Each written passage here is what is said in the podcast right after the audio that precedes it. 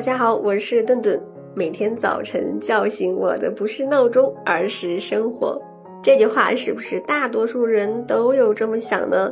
但是对于一部分人来说呢，叫醒的还真是闹钟。首先呢，必须了解一个事实：在灵长类动物中，人类的睡眠时间是最短的，但是呢，睡眠质量是最高的。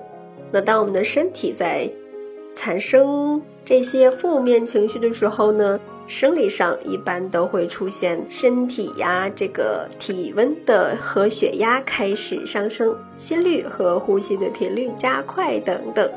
而起床的时候呢，人的生物节律决定了在起床前，那外周神经系统开始变得活跃，这样的生理反应与人类发怒、焦虑时的生理反应是相类似的。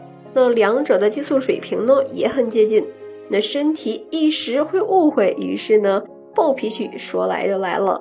这个也是为啥会有起床气这一说了。那还有一点呢，我们也要认识到，那起床时候呀，并不是眼睛一闭一睁这么简单的事儿了。那对于大脑来讲，真是一个复杂的程序转换的过程。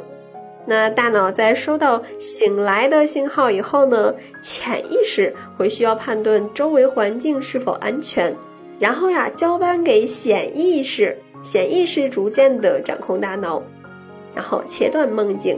那休息的神经系统也开始上班啦。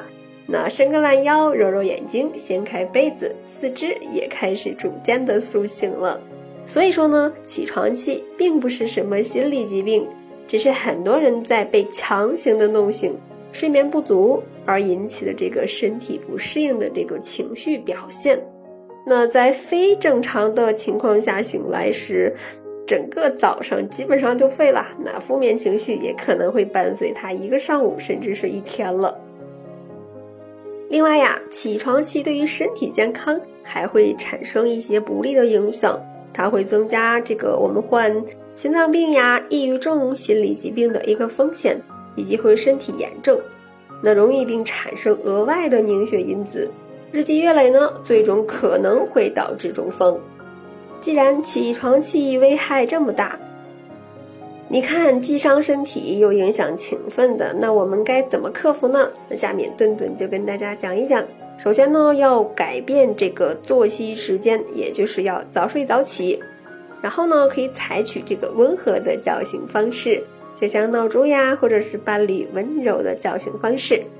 那在起床时，可以喝一杯温水，闭目养神，然后再歇一会儿，那可以有效的缓解这个起床气。